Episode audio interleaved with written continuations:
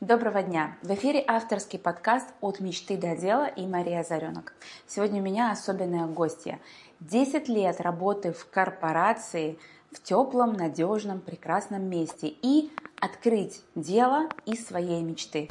Ольга Смышляева, основательница студии «Wanderlust», туристическая компания, которая за, только за два года более 500 клиентов с чеком от 1 миллиона рублей увезла в путешествиях мечты. Это авторские туры, это индивидуальный подход. И сегодня мы узнаем, как она решилась на этот шаг, а, мешал или помогал ей ее внутренний самозванец. Мы узнаем за кулисье туристического бизнеса, как и что они делали в коронакризис, как он повлиял на их процессы.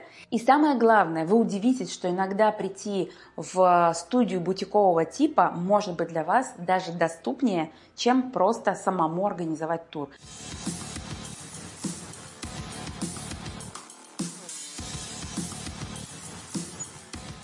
Конце этого интервью вас ждет особенный подарок для каждого человека, который смотрит это интервью, а, который сделает э, красивую вкусную туристическую жизнь для вас ближе. Но это не все подарки, узнаете еще в конце, что вас ждет. А так, поехали. Оля, привет. Здравствуй, Мария. Я начну с Wanderlust а. Что это значит? Почему Wanderlust?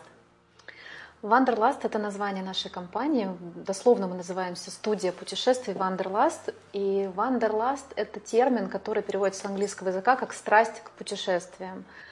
Собственно говоря, это то, что отражает нашу суть. Э, все абсолютно без исключения сотрудники нашей команды очень любят путешествовать, и само агентство было рождено именно из любви к путешествиям, потому что это приоритет в жизни. Угу. Почему студия? А, потому что у нас достаточно маленькое бутиковое туристическое агентство. А, в толковании словаря Ожегова студия – это мастерская живописца или скульптора. Так и мы с нашими менеджерами в нашей студии, в нашей мастерской творим индивидуальные, персонализированные путешествия, каждый из которых прорабатывается вручную. Это всегда индивидуальное, не пакетное решение, которое а, подобрано под конкретного клиента. Я правильно понимаю, что ты, в принципе, всегда любила путешествовать, но раньше не рассматривала для себя это какую-то какую сферу, в которой можно работать и зарабатывать, да? Совершенно верно. Моя первая поездка за рубеж состоялась, когда мне было 11 лет, и это была, как ни странно, Южная Корея. Тогда был 92 год. И с тех пор просто я заболела путешествиями. Понятно, что в детстве и в юности их было меньше, но с, э, во взрослой жизни я старалась просто каждую возможность использовать, чтобы куда-то выехать, увидеть что-то новое. И всегда это давало такой заряд счастья и прилив энергии, что это стало как наркотик. Захотелось все больше и больше видеть этот мир и получать этих эмоций во время поездок. Ну, смотри, я думаю, что я, кого угодно могу спросить, любите ли вы путешествовать? Я скажу, да, я люблю путешествовать, но одно дело любить, да, а другое дело решиться оставить э, успешную карьеру в корпорации, теплое насиженное место, где все знакомое, понятное, предсказуемое, хорошая зарплата, наверное, да, в корпорациях такого уровня, и сделать из этого бизнес. То есть что тебя побудило именно перейти вот в эту категорию предпринимателей в этой сфере, в которой у тебя нет, не было на тот момент специального образования? А, знаешь, это решение пришло не сразу. Я закончила в свое время институт а, по части юриспруденции, юрист-международник по профессии. Много лет работала и в консалтинговых компаниях, и потом в большой корпорации юристом. Это занимало большую часть моей жизни. Естественно, я работала с самого раннего утра до позднего вечера, пять дней в неделю, и с очень маленьким количеством отпуска в году, когда я могла принадлежать самой себе. И в какой-то момент, хотя все складывалось и финансово успешно и стабильно в моей жизни, я поняла, что мне нужно больше свободы для того, чтобы реализовывать свои мечты. Больше свободы для того, чтобы делать то, что я по-настоящему люблю, то, что мне действительно приносит удовлетворение в жизни. Uh-huh. И э, в какой-то момент я решила, что я хочу заниматься собственным делом, и вопроса о том, чем заниматься, вообще не стояло. Да? То есть я могла бы задуматься, открыть салон красоты, или фитнес-студию, или, может быть, какое-то кафе, винный бар, да, uh-huh.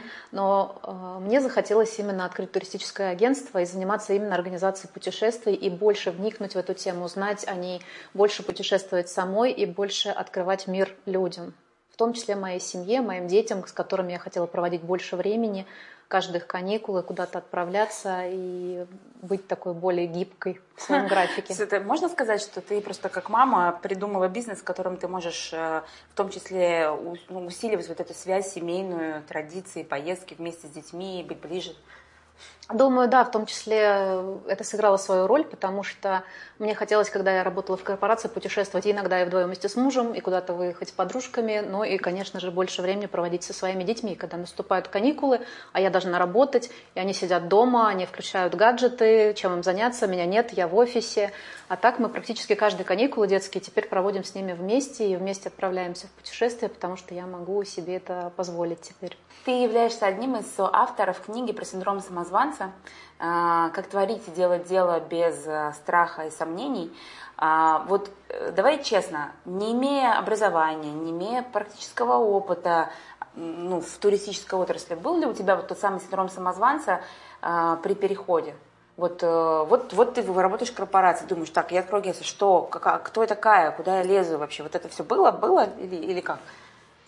Да, конечно, это было и достаточно ярко выражено, потому что когда я начала открыла туристическое агентство, начала работать, я поняла, что здесь огромная есть сфера, которую я не знаю, потому что когда ты турист, как ты путешественник сам, ты не понимаешь, как это работает изнутри, как, на, как, как это строится с точки зрения того, кто оказывает эти туристические услуги. Но э, я привлекла себе в партнеры опытного человека, девушку, которая много лет работала в сфере премиального туризма и обслуживала поездки э, моих э, многих знакомых, в том числе друзей, в том числе бизнес моего супруга она обслуживала. И она зарекомендовала себя как очень хороший, четкий специалист и профессионал. Поэтому, когда я задумалась о том, чтобы открыть свою компанию, я поняла, что мне нужен кто-то опытный, и привлекла ее, предложила ей стать партнерами. И mm-hmm. мы открыли туристическое агентство 50 на 50, две Ольги. Одна внесла свои знания, наработки, опыт и хорошие партнерские отношения в сфере туристического бизнеса с разными партнерами из разных стран. Я привнесла свой энтузиазм, финансовую сторону закрыла и начала нарабатывать взаимоотношения с клиентами. Угу. То есть ты э, в большей степени занималась именно вот клиентскими связями и так далее. Откуда пошли первые клиенты? Вот это вот первый момент. Люди открывают бизнес, да, вот а, многие там сразу заказывают логотип, снимают крутой офис, садятся, такие так. Где взять клиента? Где ты взяла первых клиентов? Что сработало? Какая реклама? Ну, конечно же, сработало сарафанное радио и сработало, так сказать... Подожди, ну, первыми клиентами, конечно же, стали знакомые, а. которым мы стали что-то предлагать, и они стали к нам обращаться. Они не говорили серии, Оль, ну ты там, там два дня этим занимаешься, не рискованно ли тебе поручать наши супер путешествия. Они так не говорили, безусловно, может быть, они так думали, но я всегда апеллировала к тому, что мой партнер это очень опытный человек, который действительно имеет гигантский бэкграунд, связи, знания, и на нее можно полностью положиться. Uh-huh. Она сейчас вам все посоветует, все расскажет, все организует, я буду в подхвате. Uh-huh. Это во-первых. Как сейчас помню, что нашим а, самым первым клиентом стал друг моего мужа, которому мой муж рассказал про наш как раз-таки э, семейный отдых во Франции. Это был велотур, когда мы на велосипедах ездили по Франции с детьми, и все было идеально организовано в этой поездке. И э, где-то в бане, рассказав своему другу о том, как он съездил в путешествие такое, он сказал, да, что так можно, вот, да, я тоже так хочу, а вот расскажите мне. И муж как раз сказал, слушай, вот у меня жена сейчас как раз занимается вот этими всякими вопросами, хочешь, она тебе все расскажет, все организует. И вот таким образом у нас а, пришел наш первый клиент, которого мы отправили в велотур, это была Австрия, он ездил вдоль Дуная со своей семьей, ему очень понравилось. Ну и потихоньку заработала сарафанное радио, социальные сети, ближний круг, потом потянулся дальний круг. Вот так оно и пошло. Угу. А почему ты выкристаллизовала как именно индивидуальное путешествие? А вот есть такое расхожее мнение, что э, туризм это... Ну и вообще, кстати, зачем человеку нужно агентство или студия с учетом того, что вот он букинг, вот они там рекомендации, вот он TripAdvisor, там, ну, и ты же сама для себя делала вот эти вот индивидуальные путешествия, вот этот велотур же ты организовала полностью детализированно для своей семьи. А зачем человеку обращаться к тебе? И почему ты выбрала именно эту аудиторию, которая хочет индивидуально? Um, ну, вообще, э, туристы в нашей стране, люди, путешественники, да, подразделяются, я бы сказала, так условно, на две большие категории. Одна категория – это которые привыкли в туристических агентствах крупных, таких как Библиоглобус, Coral Travel, покупать пакетные туры – Соответственно, им нужен турагент, который что-то посоветует, забронирует, там все сделает. И вторая категория путешественников – это путешественники самостоятельные, которые привыкли сами открывать там букинг, изучать отели, сами простраивать маршруты. Я скорее относилась всегда как э, путешественник ко второй категории. Но когда я начала работать в туризме, э, то я, во-первых, предложила людям делать это за них, и многие люди, у которых нет на это времени, э, и они хотят более подробной информации, проработки, детализации их маршрута, они обращаются теперь к нам. А во-вторых, мы можем предлагать э, такие услуги, для которых требуется принимающая сторона на месте, туда, где проезжает человек. То есть Бывают, конечно, путешествия очень простые, когда тебе нужно просто забронировать отель, билет, приехать и там гулять, отдыхать, этого достаточно. Uh-huh. А бывают путешествия очень сложные. Например, когда человек прилетает в Африку, его должен встретить представитель на месте, отвезти в его лодж, организовать ему посещение африканской деревни, где племя Тумба-Юмба будет перед ним танцевать. Угу. Туда он не попадет сам, он не знает, как туда проехать, его туда не примут просто без принимающей стороны, без какого-то представителя. Дальше его везут на реку Замбези, где его сажают на лодку, на закате, на круиз, ему организовывают сафари, где он смотрит крокодилов и бегемотов. Угу. После этого его отвозят и делают ему вертолетную экскурсию над а, водопадом Виктория, на который он смотрит сверху, да, ему могут организовать какие-то прыжки на месте, там, э, с тарзанкой, ему могут а, сделать так, что после этого он отправится на, в путешествие по Африке на колониальном поезде, а, который имитирует обстановку XIX века. Этот поезд идет через саванну, вы спите в роскошные постели с белыми одеялами а, в своем купе, завтракаете, обедаете роскошной едой, в окно у вас, э, когда вы смотрите, там пробегают какие-то животные, по дороге поезд останавливается, вас везут на какие-то интересные экскурсии, на бриллиантовую фабрику, на какие-то заброшенные города. Дальше вы приезжаете и на лодке отправляетесь э, смотреть на пингвинов и на морских котиков – ну, то есть угу. бывают такие сложно сочиненные туры, где вам нужно, чтобы кто-то на месте оказывал вам услуги, организовывал вам разные интересные активности, рассказывал об этом месте, показывал его. И в том числе на этапе планирования вам об этом может рассказать ваш турагент, что вот это можно построить вот так, что вот здесь можно увидеть это, здесь нужно испытать это. Почему? Потому что он это знает, потому что это его работа, угу. знать все о том, как можно построить свой отдых в разных странах и организует так, что надежные партнеры все это делают ему на местах. Угу. То есть можно сказать, что это история про авто, такое сложно сочиненное путешествие, в котором вы несете ответственность от точки А до точки Б, и внутри все вот эти вот а, элементы особенной программы, они будут просчитаны. То есть человек получает верно. не серии там как что-то простое, а вот реально, э, чтобы все было учтено там для детей, там пикник, если нужно пикник, там какие-то вещи, правильно? Совершенно верно. То есть... и, и поэтому это более премиальная аудитория. Я правильно понимаю? А, ну, можно сказать, что да. Угу. Такие путешествия, они требуют, конечно, вложений, и э, аудитория, которая к нам приходит, она хочет увидеть что-то большее, чем просто интересный пляж или просто какой-то город погулять. Она хочет испытать какие-то эмоции, поучаствовать в каких-то активностях, которые ей помогут организовать на местах. Угу. Но и не только это. Если мы берем какую-то абсолютно простую поездку, когда поехать на Мальдивы, там, грубо говоря, ничего не нужно, кроме как выбрать себе отель, оплатить его и купить билет на самолет. Да. Зачем нужен турагент? Во-первых, а, Мальдивы очень разные острова, они очень друг от друга отличаются. И когда к нам приходит клиент, мы в первую очередь стараемся с ним построить такую доверительную беседу и спросить у него все, что он ожидает получить от отдыха, рассказать ему, чем отличается отдых на одном острове от отдыха на другом, с кем он едет, любит ли он больше лежать на пляже, или ему нужно обязательно, чтобы был хороший, красивый домашний риф, где он сможет снорклить, или ему нужно непременно, чтобы был хороший тренажерный зал, потому что он спортсмен, и ему нужно не прекращая заниматься. Э, нужно ли ему, чтобы остров был очень большой, потому что он любит бегать или ездить на велосипеде, или достаточно, чтобы это была вилла, из которой он даже не будет выходить? А нужен ли ему детский клуб? Должны ли быть в этом детском клубе обязательно русскоговорящий uh-huh. персонал? Uh-huh. То есть мы опрашиваем все-все-все вот эти нюансы, и исходя из его предпочтений, пожеланий, и исходя из того бюджета, который он хочет потратить на поездку, мы подбираем ему тот, тот отель, несколько вариантов, uh-huh. которые ему а, больше всего подойдут, больше всего понравятся. Ну и плюс мы ему рассказываем такие нюансы, например, как то, что э, самолеты из Малия на остров летают только лишь в светлое время суток, поэтому его международный рейс должен прилететь во столько, чтобы он успел на свой переправиться остров.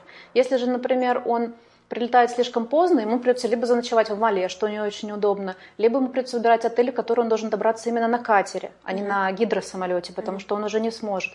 То есть есть множество таких нюансов. Сейчас а, на Мальдивы, например, летает компания «Турецкие авиалинии», но их международный перелет из Мале в Москву совершается очень поздней ночью, в 12 ночи практически самолет вылетает. Угу. Таким образом, мы предупреждаем туристов, что когда вы будете отправляться из вашего отеля на гидросамолете в Мале, вы сможете прилететь не позднее, чем в 3 часа дня, потому что они после трех часов уже не летают гидросамолеты. Угу. Соответственно, вам придется просидеть в аэропорту 6 или 7 часов вечера. Угу. 6 или 7 часов вы понимаете, что это будет не очень комфортно с детьми. Поэтому какое может быть решение? Либо мы выбираем такой отель, куда можно добраться на катере, чтобы mm-hmm. вы тогда могли допоздна сидеть в отеле и уже приехать к вашему перелету непосредственно. Либо мы бронируем там какой-то специальный VIP-лаунж, либо мы выбираем другую авиакомпанию, чтобы вам не сидеть эти 7 mm-hmm. часов. То есть вот эти все нюансы, понимаете, мы работаем с ними каждый день, мы их знаем, мы их заранее за клиента продумываем, и ему рисуем, обрисовываем разную картину и помогаем ему не столкнуться с какими-то вот такими нюансами, которые он, может быть, не учел самостоятельно. Mm-hmm.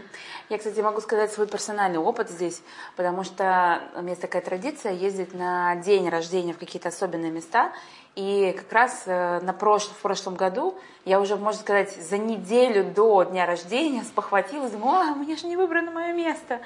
И вот то, что вы подобрали, тот отель, да, вот я, у меня был запрос, определенное уединение, там горы, природа, высокий сервис, спа, желательно немного людей, что-нибудь такая тема. Ну, то есть это было прям идеально. То есть я прям настолько была в восторге от этого места, а, я не буду говорить, какое. Потому что, во-первых, там сейчас закрыто, а во-вторых, это действительно очень уединенное место, в котором очень такое, знаете, соединение, соединение эко и роскоши такое очень какой-то вот какой-то естественный такой вот какой-то вот прям как дышать. Вот как-то так и очень вкусно. А, кофе в 5 утра. Там же еще, я просто еще работала всякие писала планы. И очень вам благодарна. То есть это было прям очень-очень классно. То есть я я понимаю почему.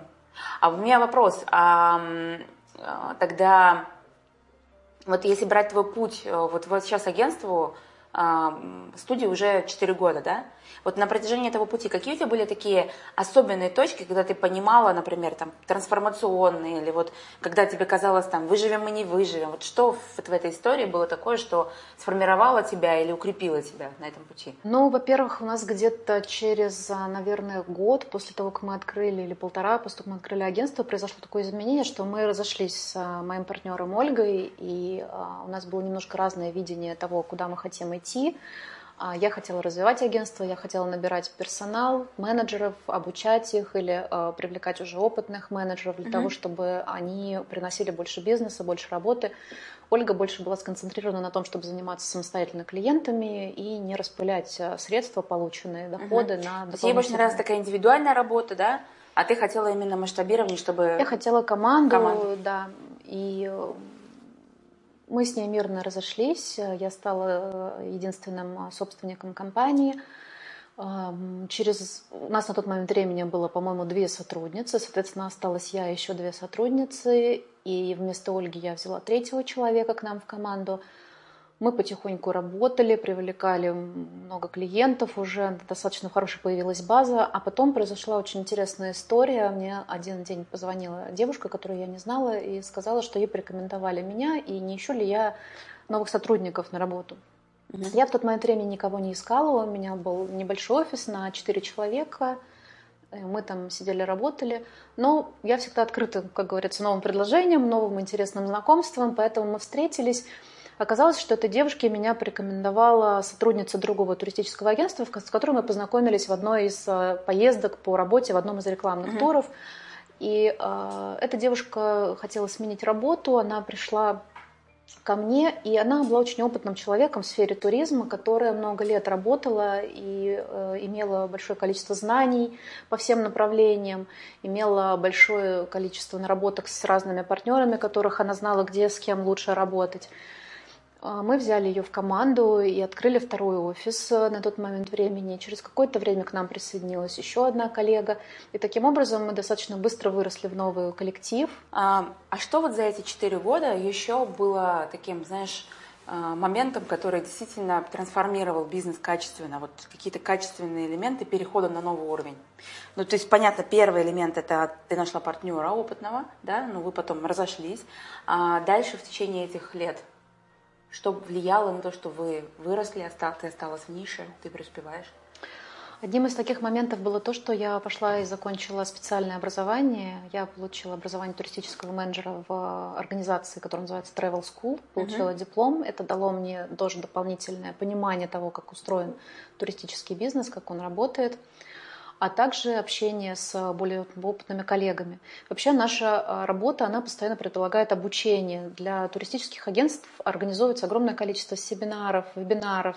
Партнеры из разных стран мира приезжают в Москву, презентуют свои программы, свои отели, свои направления отдыха, рассказывают, как можно построить программу отдыха в той или иной стране. Иногда приезжают представители туристических офисов и министерств по туризму разных стран, тоже презентуют свои а, места для отдыха, о том, как как можно там провести прекрасное время. Все это постоянно находится в динамике. То есть мы с менеджерами постоянно учимся, посещаем такие мероприятия, к нам в офис приходят представители и презентуют, все mm-hmm. это рассказывают. Кроме того, э, я стала ездить лично, и сейчас я отправляю своих менеджеров постоянно в так называемые рекламные туры, когда мы едем в какую-то страну, и там непосредственно на месте изучаем и отельную базу смотрим, и развлекательную программу, и экскурсионную программу, чтобы мы клиентам могли непосредственно рассказать о том, что делать там в Исландии, в Гренландии, в Америке, то в есть Нью-Йорке. фактически а, менеджер, который сделает индивидуальное предложение, должен сам прожить это, прочувствовать и знать, о чем он рассказывает. Да, безусловно. Угу. Но я предполагаю, что эта практика есть во многих агентствах. Ты как думаешь? Я думаю, что да. Это к вопросу о том, зачем нужен турагент.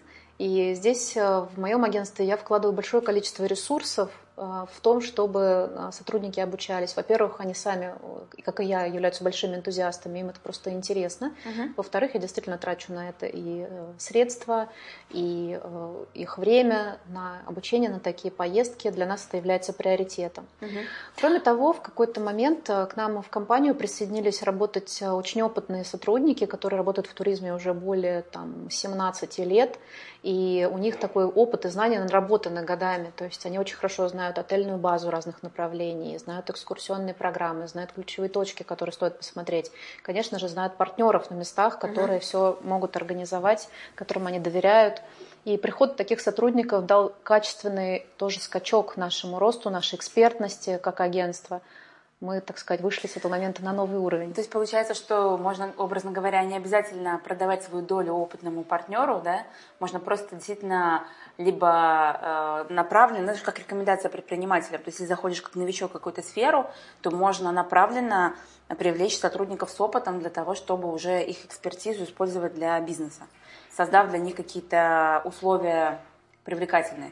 Да, безусловно, это тот самый человеческий ресурс, который является наиболее ценным, когда ты продаешь услуги. А вот у тебя вот, вот этот переход в предпринимательство, вот э, одно дело, ты работаешь э, там, юристом, у тебя есть определенный набор действий, привычных для тебя, образования в этой сфере. А стать предпринимателем это что? Вот э, не было у тебя синдрома самозванца, или как я буду управлять людьми, там э, все эти там налоги, законы, вот это все. Вот, вот в этом месте не было вот этого мандража. Одно дело туризм, да, вот ты его любила, а другое дело другая роль вообще, другой социальный статус, можно сказать. Ну, безусловно, было немножко страшно, потому что когда начинаешь работать э, руководителем компании, то на тебя сыплются все вопросы. Если раньше ты был юристом, а за тебя все остальные вопросы решали, да, грубо говоря, тут же пример с IT если у тебя там не работает почта или компьютер, ты поднял телефон, позвонил в службу поддержки, тебе пришли, все сделали. Ага. А здесь ты должен сам найти и организовать себе эту службу поддержки, чтобы у тебя работали компьютеры, чтобы у тебя была почта корпоративная, чтобы у тебя не вис твой сайт, который ты сделал. Я как блондинка очень хорошо понимаю. Вася не работает, что-то. Письма не отправляются, ужас. Да, соответственно, то же самое с бухгалтерией, с юриспруденцией, с юридической частью, с всеми остальными вопросами. Но пришлось в этом, конечно, разбираться самой и э, нанимать те компании, тех людей, которым ты доверяешь, для того, чтобы они оказывали тебе эти услуги. А как ты думаешь, что должен владелец э, вот в России, владе... предприниматель, э, человек, который переходит в предпринимательство, в чем он должен разбираться или разобраться? Вот как ты видишь? Он, конечно, должен очень много информации уметь переварить, пропустить через себя, понять, а, конечно же, в первую очередь какую-то юридическую часть, чтобы все строго соответствовало закону, а, отчетность, какие документы он должен готовить, бухгалтерия, да? налоги, да, безусловно. Ну и, наверное, такие вещи, как а, управление людьми, тоже является крайне важным, когда ты должен понимать, как с ними выстраивать отношения для того, чтобы было всем комфортно работать в коллективе, чтобы это была эффективная работа. А личный бренд? Вот твой личный бренд, он влияет на результаты, на сделки, на конверсию? Я думаю, что да. Я думаю, что это очень важно. Более того, я сейчас уже считаю, что э, у меня был, наверное, уже какой-то мой личный бренд еще до того, как я открыла компанию, потому что я была достаточно публичным, открытым человеком просто по своей сути. И э, много людей меня знали, читали какие-то вещи, которые я пишу. И когда я открыла свой бизнес, они смогли мне доверять просто потому, что они меня по-человечески уже так или иначе знали. Mm-hmm. Они и стали первыми нашими клиентами и большинство из них, кто стал, клиентами по сей день остаются. А, ну то есть вот как раз с чего мы начинали, да? То есть люди пошли к тебе, потому что они доверяли твоим человеческим качествам, они тебя уже знали как человека, который любит поездки. А, ну, ты, ты писал об этом в личном блоге или нет, о путешествиях, о чем-то? или нет?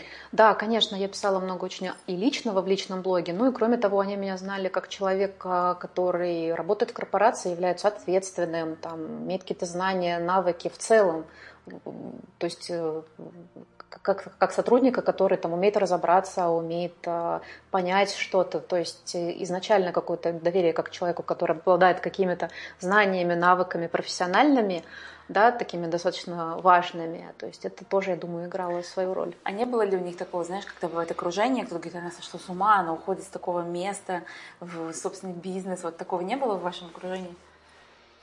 Ну, ну, может быть, кто-то это и думал, но, наверное, вслух не говорили. В основном то, что говорили вслух, это то, что там, вау, как ты решилась, и были скорее слова поддержки, там, молодец, вот, наверное, это правильно, там. Сейчас, конечно, когда уже прошло 4 почти года, люди видят, что я это не бросила, что это не был какой-то такой вот временный порыв попробовать и бросить, да, то есть что я продолжаю этим заниматься, заниматься с удовольствием, несмотря на кризисы, все это преодолевается, угу. просто потому что это очень нравится, это реально такое дело жизни и любви. Я, кстати, э, мы с Ольгой познакомились э, в рамках личного консалтинга по личному брендингу, поэтому я знаю немножко за кулисье какой-то вот истории, да, а, но мне вот интересно, а, как думаешь, вот я просто хочу дать лайфхак предпринимателям, которые думают про личный бренд, строить, не строить, делать, не делать. А, вот э, ты сейчас уже подтвердила тот факт, что человек выбирает человека и может пойти даже в новую сферу за ним, если он ему доверяет. То есть, по сути, твое окружение поддержало тебя, купив у тебя, убедившись в качестве и оставшись с тобой. А если мы говорим на внешнюю аудиторию, ты видишь разницу в вовлечении в твой персональный блог и, например, в блог компании? У тебя в Инстаграме есть личный блог, да, открытый, и есть блог компании, тоже открытый. А чем они отличаются с точки зрения а, там, эффективности, вовлеченности и так далее? Видишь ли ты разницу? Я думаю, что да, потому что в нашем блоге компании мы в основном пишем только на одну тему, это про путешествия. А в своем личном блоге я пишу как про путешествия, про работу, так и про всякие разные другие аспекты жизнедеятельности моей. И э, тем людям, которые не всегда зациклены только на поездках, путешествиях, им интересно в целом почитать о человеке, о семье, как он живет, Например, когда я заболела коронавирусом, я детально писала о том, как это все происходит. Очень много людей мне писали комментарии и в личные сообщения, и даже звонили посоветоваться или посочувствовать, или предложить помощь. У меня была мысль позвонить, и когда у меня тоже были симптомы, я такая, я открывала ее после, так, у меня вот это было, так, подожди, у нее отрицательное, так, у меня тоже отрицательное. Мой, да. То есть я же не подтвержденный был, да? В итоге? А у меня, да, но у меня была пневмония, которая была подтверждена на КТ, но при этом а, сам ПЦР-тест был отрицательным. Угу. Есть, вот ну, это вот та история про то, что тесты это как бы большой вопрос, да? Да, но возвращаясь к блогу, да, я думаю, что такие вещи тоже привлекают к тебе людей, потому что они видят, что ты очень открытый, что тебе можно доверять, что ты готов делиться абсолютно безвозмездно какой-то информацией, да, готов помогать, потому что когда мне просто звонили люди сказать, ой, ты знаешь, вот какие анализы ты сдавала, что тебе назначили, а вот ты не могла бы сказать, у тебя было так или так, а вот что ты можешь посоветовать, а может быть, даже контакт там какой-то медсестры, которая приходит на дом делать капельницы. Mm-hmm. я все это абсолютно чужим людям рассказывала, тратила на это свое время, да, просто абсолютно искренне, потому что хотела поделиться этим, наверное, это тоже вызывает какое-то доверие. И ну, у меня это происходит легко и естественно, потому что я такой человек в принципе сама по себе. Угу. То есть тебе это органично легко. Кстати, по поводу Мальдив. Вот э, Оля, вот я буквально поймала ее между Мальдивами и Стамбулом, вот записать интервью, можно сказать.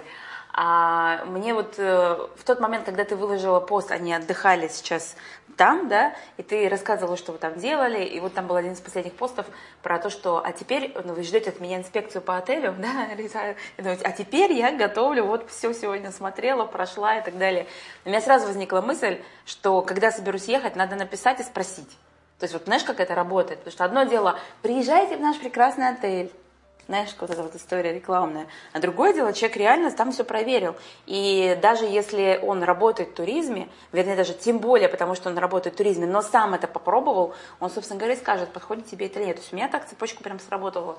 Э, я сейчас следила это и думаю, прикольно.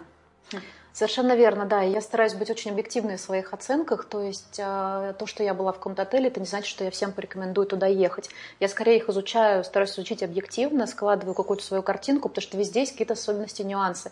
И моя задача клиенту эти особенности, нюансы рассказать, чтобы он знал, например, почему здесь вот так, а здесь так, да, э, чтобы он мог выбрать из этого потому что здесь какие-то плюсы одни, здесь какие-то плюсы другие. И мой пост даже про тот отель, где я отдыхала, он будет максимально объективным. Я сразу скажу, что там не все мне понравилось, что там были особенности, с которыми мне приходилось мириться, но были и свои плюсы, которые мне доставляли там большое удовлетворение.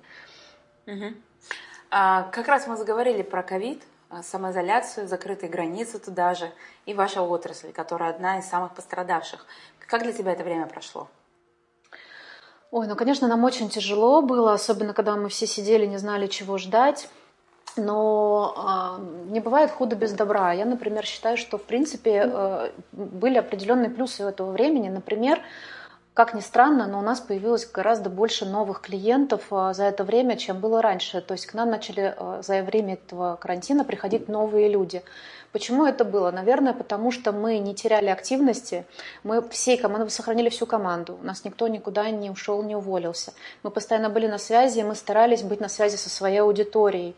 И как только что-то становилось возможным, мы тут же начинали это предлагать, сами смотреть.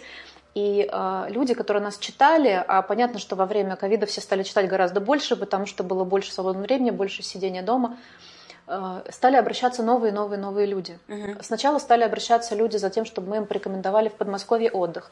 Всем чего хотелось? Хотелось куда-то выехать, наконец, но хотелось быть в изолированности. Поэтому люди начали спрашивать, а куда поехать, чтобы там было безопасно, чтобы там был отдельный коттедж, отдельный вход с улицы, чтобы мы были не в корпусе с людьми, но вот чтобы было Подмосковье, но чтобы можно было добраться до машины, машине.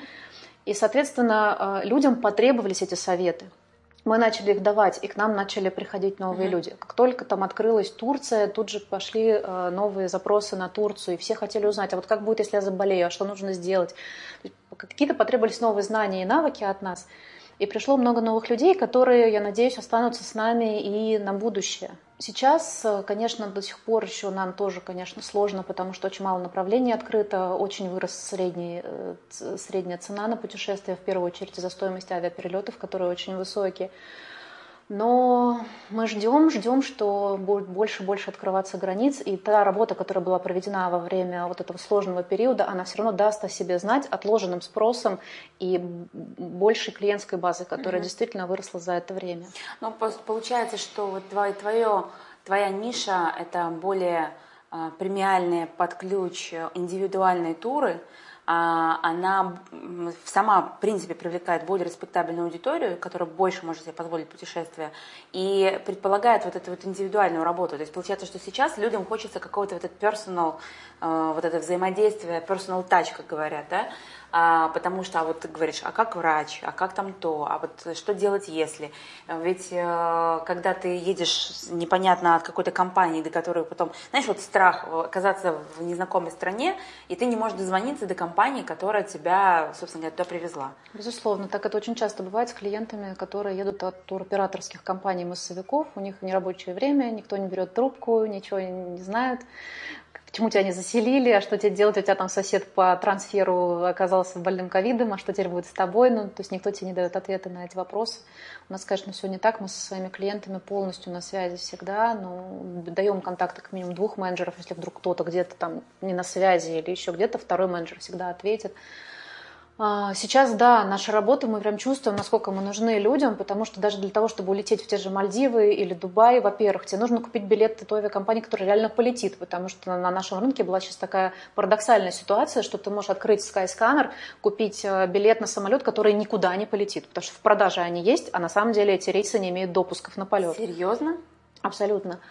А, во-вторых, конечно, все требования, которые ты должен выполнить. Ты должен иметь страховку, на которой обязательно будет крупными буквами написано, что она покрывает ковид, где ее там купить. Да? Ты должен обязательно сдать эти ПЦР-тесты, где их сдать, за сколько часов, как их загрузить на специальный сайт, чтобы тебя выпустили, какие-то QR-коды. То есть многим людям это, во-первых, сложно, во-вторых, конечно, им требуется какая-то поддержка.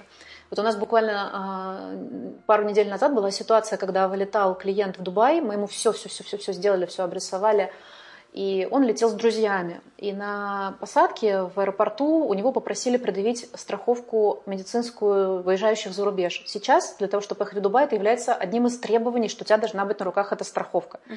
Мы ему делали эти страховки, естественно, он их предъявил, показал. Ему сказали, да, окей.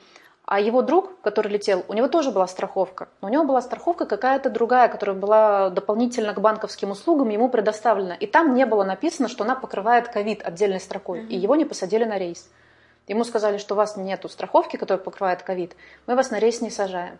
Вот, то есть вот даже такие нюансы, вы понимаете, э, человек может столкнуться. Естественно, мы их знаем, все эти нюансы, поэтому мы все эти вопросы предусматриваем заранее. Угу. Слушай, вот теперь становится понятно, да, зачем нужна студия, индивидуальный подход и так далее. Скажи, а вот еще такой меркантильный вопрос тебе задам. А, а кто э, оплачивает ваши услуги? Ну, в том смысле, у вас же нет, допустим, там, за то, что мы вам все это сделали, плюс 20% к чеку. Ну, то что ну, я такого не видела. Это же не так или как? Это не так, да. Я очень рада, что этот вопрос был задан, потому что я сама тоже хотела об этом рассказать, что наша работа, наши услуги, они не оплачиваются клиентами. Мы не берем с клиента никогда сверх того, сколько стоит отель, сколько стоит тур, сколько стоит трансфер. Нам платят комиссию наши партнеры. Угу. Поэтому, когда к нам приходит клиент и говорит, что я хочу там поехать в Турцию, например, в отель или там а, на Мальдивы в отель, то мы, во-первых, можем ему дать хорошую, интересную цену зачастую, которая будет ниже, чем та цена, которую он может сам себе забронировать это на букинге угу. или на сайте отеля. А почему так получается? Потому что у нас есть прямые контракты партнерские с разными отелями, с разными принимающими компаниями в разных странах, а, которые за счет того, что мы у них покупаем много для разных клиентов, они дают нам специальные цены. Uh-huh.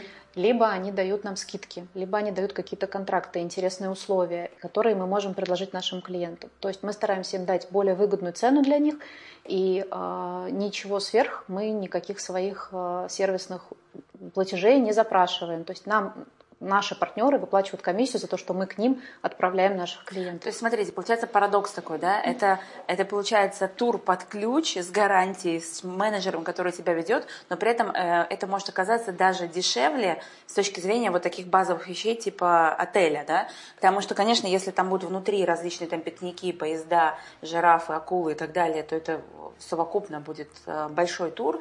Вот, но в итоге, получается, это важно для меня был вопрос, потому что мне, например, это было непонятно. Мне казалось, что где-то ведь вот вы же должны где-то зарабатывать. Как вы на нас зарабатываете где-то вот что-то? Хм. Мы зарабатываем за счет э, вознаграждения от наших партнеров, которых, которым, чьи продукты мы продаем mm-hmm. нашим туристам. Расскажи э, какой-нибудь проект или пару, вот пример, какой-нибудь тур, которым ты прям гордишься, который тебе саму там серию, вау, мы вот это вот сделали вот, вот это сделали. Что-то такое яркое, необычное, чтобы ты сказала прям вот... Ну, на самом деле, сразу приходит очень много в голову таких интересных примеров, да, это и какие-то очень многогранные путешествия по Исландии со спусками в кратер вулкана, с плаванием с ледниками, с айсбергами на лодках, с какими-то пикниками в диких абсолютно местах, где не ступала нога человека. Такое было, да, и эм, Сейчас мы делаем достаточно много туров в Танзанию, понятно, что она открыта, и каждый раз мы тоже придумываем очень интересные программы. Более того, к нам, когда обращались люди, они вообще не понимали, что делать в этой Танзании, как построить там путешествие. Мы взяли, сделали такую э, клиентскую встречу, написали в соцсетях, что мы приглашаем всех наших клиентов на бранч, сняли лофт, заказали кейтеринг, шампанское, пригласили эксперта от принимающей страны в Африке, которая там много лет занимается именно путешествиями в Африке. Она приехала к нам и на большом а, проекторе рассказала с презентацией, с карты этой Африки о том, как построить путешествие в Танзанию. То есть представьте себе, вы прилетаете а, сначала в аэропорт Килиманджаро. Танзания открыта, я напоминаю. А, вас встречают а, на специальных сафари-джипах и везут сначала в парк, который называется озеро Маньяра. Это парк, в котором проходит первая часть нашего путешествия. Там мы смотрим разных животных. Мы селимся в очень красивом лодже с бассейнами. Мы э, смотрим большое озеро с, с, с просто с, с огромным множеством розовых фламинго. После этого мы переезжаем или перелетаем на маленьком самолете в национальный парк Серенгети, где сосредоточено огромное количество самых э, интересных животных. Это львы, буйволы, а, носороги, жирафы, я зебры. Там, я была в этом парке, я помню, мы там смеялись, это Пумба, а это Тимон. Мы там просто видели вот этих бородавочников, вообще всех, кого только не было. Я с удивлением узнала, что, оказывается, бегемот – одно из самых опасных животных Африки. Для меня это было открытие. Добрые да. бегемоты. И слон, казалось бы. Да, в Серенгете у нас очень интересная программа. Мы там а, селим людей в красивые очень отели, видовые с инфинити бассейнами, которые открываются на саванну. Можно поселиться в, бас... в отеле, в котором у тебя будет вид на водопой. То есть у тебя прям ты будешь сидеть на террасе, у тебя животные под окнами будут приходить пить воду в большом количестве. Также в Серенгете мы делаем такую маленькую красивую фишечку. Это полет на воздушных шарах на рассвете. То есть вы просыпаетесь рано утром, до того, как еще зашло солнце, вас везут в определенную точку, где э, надуваются воздушные шары. Я не знаю, ты Нет. не летала? Нет. И, значит, они взмывают воздух, в это время восходит солнце, и вы летите над саванной и смотрите, как под вашими ногами буквально вышагивают грациозно жирафы, проснувшиеся, бегут там стада зебр. А потом мы переезжаем в национальный парк Нгоронгора, который находится на кратере вулкана. Mm-hmm. То есть там есть вот этот вулкан Ngorongoro, который очень-очень большой кратер, и в этом кратере а, находится саванна, в которой живут животные. Мы выбираем отель, мы рекомендуем а, клиентам выбирать отель, который находится на вершине, на кромке этого кратера, потому что оттуда открывается потрясающий вид на этот кратер. Там, когда восходит солнце, это тоже что-то такое незабываемое. Проводим время там, и затем Переезжаем в Арушу, где находятся кофейные плантации. Оттуда мы рекомендуем совершить сценический полет на вертолетах или на маленьких самолетах Цесна над горой Килиманджаро. То есть мы можем ее облететь, увидеть ее шапку, снега, э, посмотреть самую высокую точку Африки. Ну вот такие вот э, путешествия мы составляем, и когда из них возвращаются люди, они, конечно, делятся своими впечатлениями и рассказывают, как это было им интересно, потрясающе. И большинство из них на начальном этапе не очень себе представляют, как правильно организовать такую поездку, где вот что, кто тебя там встретит, как, где то джип, куда сесть, зачем, что посмотреть, где шар. А, вот мы этим всем делимся, составляем такие проекты. Слушай, классно. Это, мне нравится говорить про путешествия. Я была в Танзании, но когда ты рассказываешь, например, я не летала, кстати, на, на вертолете. Я там что еще, что-то еще, вот из того, что говорила. А, и я не жила в отеле с видом на водопой. То есть ты такие штрихи дала, думаю, интересно. Да, везде есть какие-то свои нюансы. Ну, еще из проектов сейчас могу рассказать, что в такой сложный период у нас есть а, возможности какого настолько индивидуального подхода, что мы, например, отправляли сейчас людей в Италию. Это был очень сложный для нас проект. Люди должны были поехать в Италию по работе, и нам удалось там, запросив контракт у итальянской компании, обратившись специально в консульство, подобрав все документы, подав прошение, отправить таких людей в это сложное время, когда закрыты границы в Италию, для того, чтобы исполнить их обязательства перед итальянской стороной, там их поселить, там у них там выполнить все карантинные требования и нормы. Они были с нами на связи постоянно. Это ну, компания, юридическое лицо, которое к нам обращалось. Такого uh-huh. рода услуги тоже мы оказываем. Медицинский uh-huh. туризм, то есть люди, которые у нас ездят в Швейцарию лечиться, мы тоже помогаем им а, организовать въезд в страну, получить все необходимые справки для того, чтобы их впустили в Швейцарию. Uh-huh и тому подобные вещи. Слушай, твой самый главный, так как у нас э, мы в большей степени говорим именно про самозванца, да, про историю входа в какую-то новую сферу, скажи свой самый главный антисамозванческий рецепт. вот это внутреннее состояние, когда там, а могу ли я, получится ли у меня, а стоит ли мне пробовать, да, внутренний самозванец, который мешает двигаться в новую сферу. Вот если наши зрители смотрят сейчас и думают, у них, знаешь, ковид же он как-то так встряхнул нас всех, заставив задуматься, вот я, исходя из того, что я вижу, а то ли я делаю, а там ли я работаю, а туда ли я иду. И я знаю, что сейчас очень многие люди реально меняют сферу деятельности. Вот. И вот что бы ты сказала как рецепт, э, который тебе помог э, ну, прийти к жизни мечты вот в профессиональной сфере? Потому что ты любишь, что вот мы зашли сюда, ты там сидишь там и все там рассказываешь про какие-то штуки туристические. Открылся ЮАР. Да, да, да, да, да, а, про Кейптаун, какой я так думаю, о, я тоже хочу в Кейптаун. Посидела пять минут, послушала, уже хочу в Кейптаун. Ну, понимаешь, это то, что такая эмоция, это впечатление. То есть, и что бы ты порекомендовала? Мне кажется, что самое главное это выбрать то дело, которое будет тебе на самом деле по душе, которое ты будешь вот искренне любить, потому что, во-первых, это будет считываться твоей аудиторией, а, вот эти горящие глаза, когда ты продаешь что-то не потому, что ты вот должен прийти, там, продать, там, сделать, да, а потому что тебе прям реально это нравится. То есть ты будешь рассказывать про тот же Кейптаун не потому, что тебе там надо закрыть э, план продаж в этом месяце, и наконец-то Кейптаун открылся, а потому что ты там была и действительно, или там хотела побывать и все про него узнала, и тебе действительно это так нравится, что ты готов этим делиться с миром. То есть это первая такая некая искренность в том, что ты делаешь, то, что ты любишь, то, что ты предлагаешь.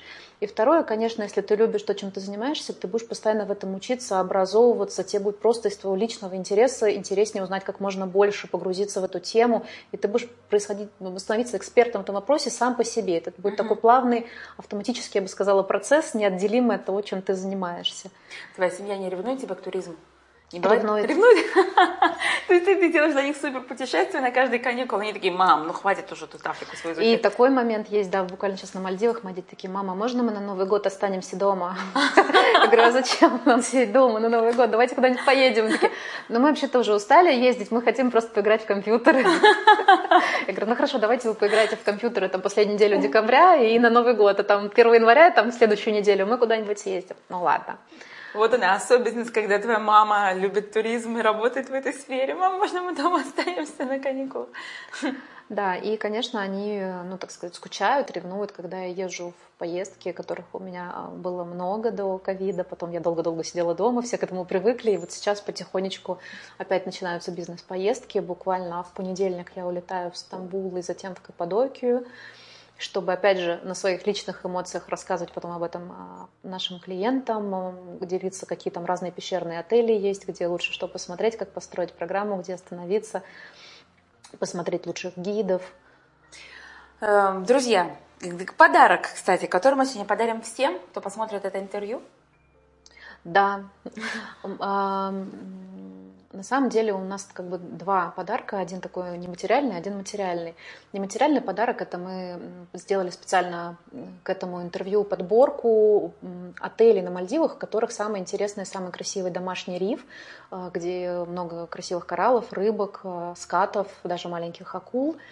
То есть в каком отеле стоит остановиться из разных бюджетных категорий для того, чтобы именно увидеть красивый подводный мир.